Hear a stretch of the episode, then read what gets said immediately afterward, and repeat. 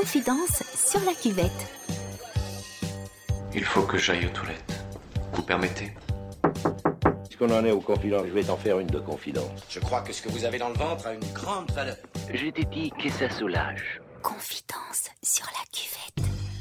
À l'heure où l'on amorce une nouvelle phase de déconfinement et que certains reprennent le chemin de l'école, voici un nouveau bouquet d'humeur, d'émotions et d'état d'âme.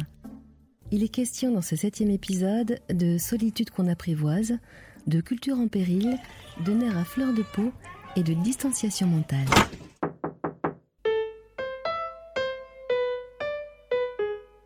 Euh, J'enregistre cet extrait à un moment euh, assez particulier où je commence seulement, ou enfin, ça dépend comment on le prend, à arriver à mon seuil de ras-le-bol de ce confinement. On me dirait il est temps après euh, cette semaine. Mais jusqu'ici, en fait, euh, j'ai un peu honte à le dire, mais ça se passait plutôt bien. Euh, je disais en rigolant à un pote que le, confinement, c'est un peu le club med des introvertis. C'est tous les avantages de, de la vie tranquille. Il n'y a plus personne en rue, il fait calme, il n'y a pas de voiture, il n'y a plus d'obligations sociales. C'est même plutôt euh, carrément célébré de, rester chez soi. Donc euh, je je l'ai assez bien vécu, d'autant plus que je sors d'une période de grand chamboulement dans ma vie, qui a fait que je me suis pas vraiment arrêtée pendant 12 mois. Et ce, cet arrêt forcé, bah, ça m'a obligée vraiment à m'arrêter complètement et à faire le point. Il y a quelques mois, je voulais aller euh, faire une retraite à l'abbaye d'Orval, j'ai pas eu l'occasion de le faire. Voilà, j'ai fait ma retraite euh, chez moi. Et c'était pas désagréable finalement. Et ça m'a aussi mis face au concept de solitude, une bonne fois pour toutes.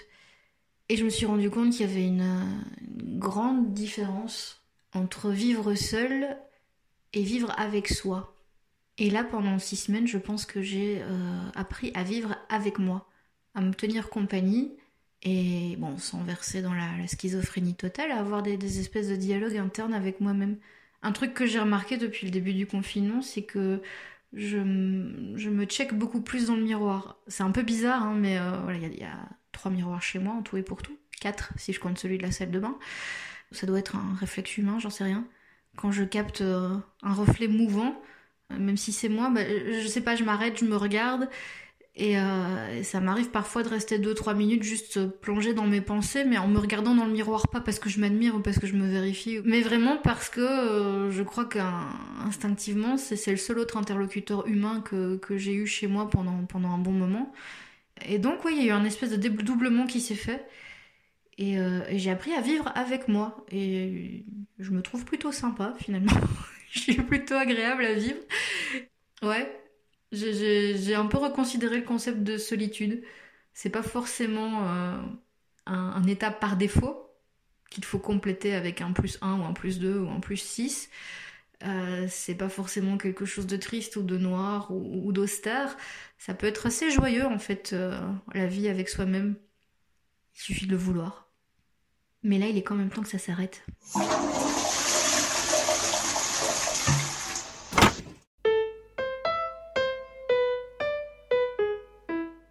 Aujourd'hui, en ce 12 mai, j'ai surtout une grosse pensée pour mon métier, pour euh, tous les gens euh, avec lesquels je travaille euh, tout au long de l'année, qui sont bah, liés au secteur culturel et qui sont, on est tous, on va dire, fortement impactés évidemment par, ce qui se passe.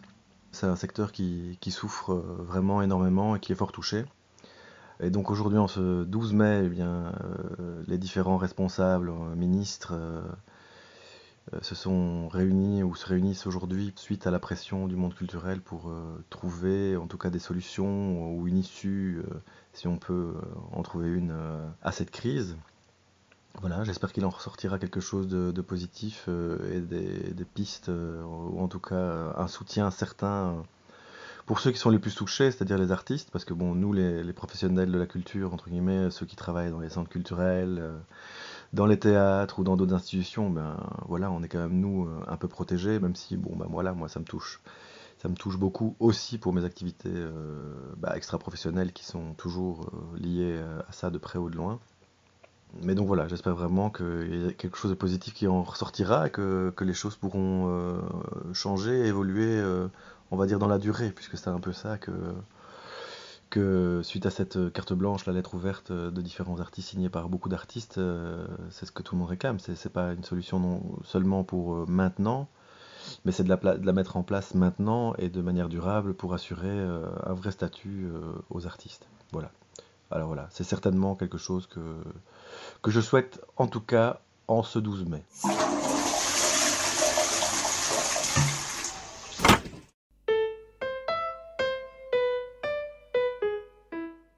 Alors mon confinement commence à me peser euh, sérieusement. En fait, c'est juste au moment où ça se débloque un petit peu en apparence que moi je, je craque un petit peu. Je... Aujourd'hui c'est un jour sans, donc j'ai juste envie de partir en courant, de laisser mes enfants dans la maison, de, de fuir. Euh,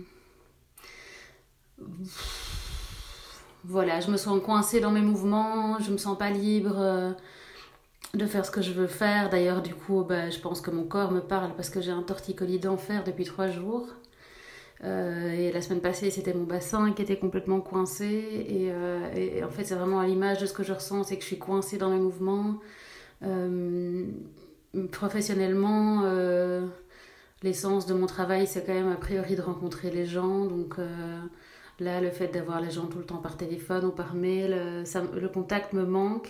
Le contact euh, social me manque beaucoup. Euh, et puis voilà, j'ai un mari qui travaille pas mal en dehors de la maison et pour lui, sa vie n'a pas tellement changé. Mais je crois qu'il ne se rend pas compte que moi, je, je reste quasi H24, 7 sur 7 avec mes enfants dans notre maison. Et du coup, on commence à.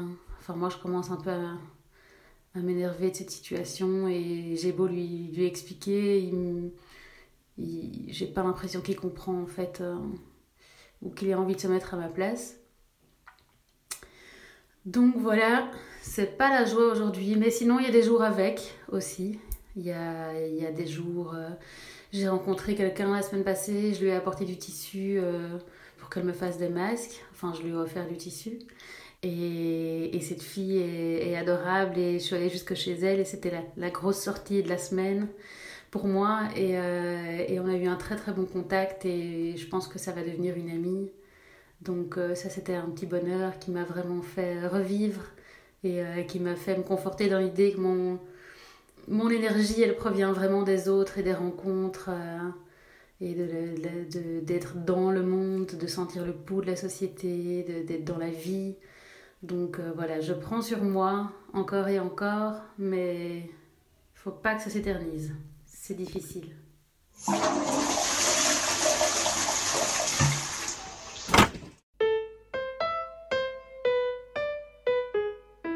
Me voilà sur la cuvette, confinée dans le confinement. Tous ces mots-là, confinement, masque, on les croyait vraiment très loin de nous, attribués aux Asiatiques, que ça n'arriverait jamais chez nous. Comment est-ce qu'en deux mois de temps, on a pu s'habituer si facilement à faire de tous ces termes, confinement, gestes barrières, masque, des pratiques quotidiennes? C'est formidable comment on a pu s'habituer à tout ça. On n'imagine même presque plus la vie sans ces, modalité-là. C'est vrai que moi j'ai trouvé que ces deux mois ont passé très très vite. Mais en fait, je suis quand même une privilégiée parce que j'ai une maison, j'ai un, jardin et le magnifique temps de printemps que nous avons eu me mettait parfois dans des conditions de vacances. Et je me disais, je suis quand même un peu gênée de profiter comme ça du soleil avec un bon livre dans mon transat alors que des centaines de gens souffraient, mouraient.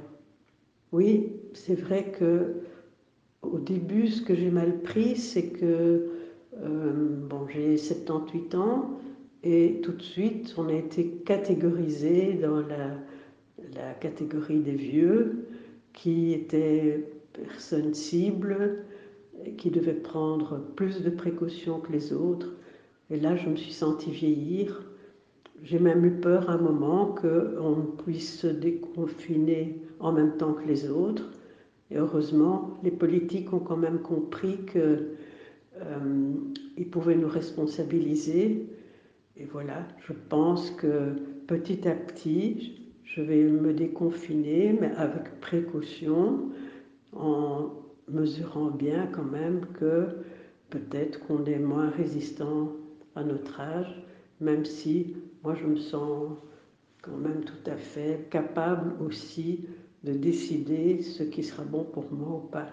Mais voilà, euh, pour moi c'est une expérience positive euh, qui m'a permis de me recentrer quand même sur l'essentiel, de se poser des tas de questions sur les priorités. Mais euh, voilà, je, pense quand même que on ne sera plus jamais comme avant.